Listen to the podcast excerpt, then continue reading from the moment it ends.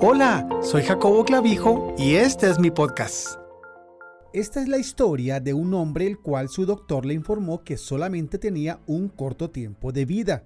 Este hombre se aterró al pensar en tener solamente una muerte ordinaria y comenzó a desear tener alguna causa heroica por la cual morir. Un día, su oportunidad se le presentó. Un asalto ocurrió en el pueblo en donde él vivía. La policía había rodeado el sitio, pero el ladrón tenía algunas personas como rehenes.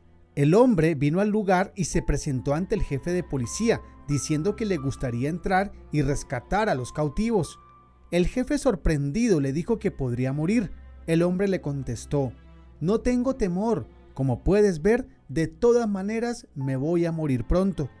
Al haber obtenido permiso, el hombre se dirigió hacia la puerta y entró con valor dirigiéndose a donde se encontraba el ladrón armado. El ladrón al verlo se sorprendió tanto por su valentía que creyó que habían entrado más hombres con él y pronto se rindió dejando libres a los rehenes. Unos días después, el doctor le llamó por teléfono y le dijo, malinterpreté los resultados de tus exámenes y no vas a morir pronto. Lo triste es que este hombre perdió su valentía al enfocarse una vez más en las cosas cotidianas de la vida, en vez de enfocarse en la muerte. Las personas más poderosas sobre la faz de la tierra son aquellas que no le temen a la muerte. El temor a la muerte es normal. Para conquistarlo nosotros debemos tener una causa que sea digna por qué vivir y por qué morir. Este fue el caso de los primeros mártires. Muchos fueron torturados y muchos fueron quemados en las hogueras por causa de su fe. Sin embargo, su valentía delante de la muerte inspiraba a miles para que aceptaran la fe cristiana y se convirtieran.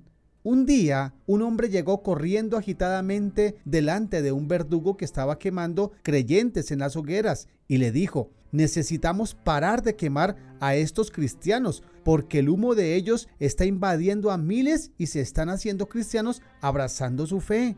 Podemos preguntarnos, ¿cuánto más puedo hacer para el Señor antes de que esté cara a cara delante de Él? Jesús no solo vino al mundo para vivir, sino para morir, para que nosotros pudiéramos vivir. Él nos llama a seguir sus pasos. Aún frente a la muerte, Pablo respondió con valentía por medio del poder del Espíritu Santo. Se encontró con grupos airados de diferentes personas, soportó azotes y golpes y de manera triunfante fue a Jerusalén sabiendo que lo iban a apresar y finalmente a matar. Hechos 21, 11 al 14. Pablo exclamó, porque para mí el vivir es Cristo y el morir es ganancia. Filipenses 1:21. ¿Tienes temor a la muerte física? ¿Este temor afecta tu habilidad para vivir valerosamente para Cristo? Conquistar el temor a la muerte es tan importante que Dios envió a Jesús para librar a todos los que por el temor a la muerte estaban durante toda su vida sujetos a servidumbre. Hebreos 2.15. Recordemos este día que Jesucristo ya venció a la muerte y que estar ausente del cuerpo es estar presente con el Señor. Nosotros podemos vivir valientemente para Cristo porque somos indestructibles hasta que hayamos cumplido el propósito por el cual Dios nos creó. Gracias por escucharme. Me puedes seguir a través de las redes sociales en Instagram, jacoboclavijo.online, en Facebook, Jacobo Clavijo. Te espero en el siguiente episodio.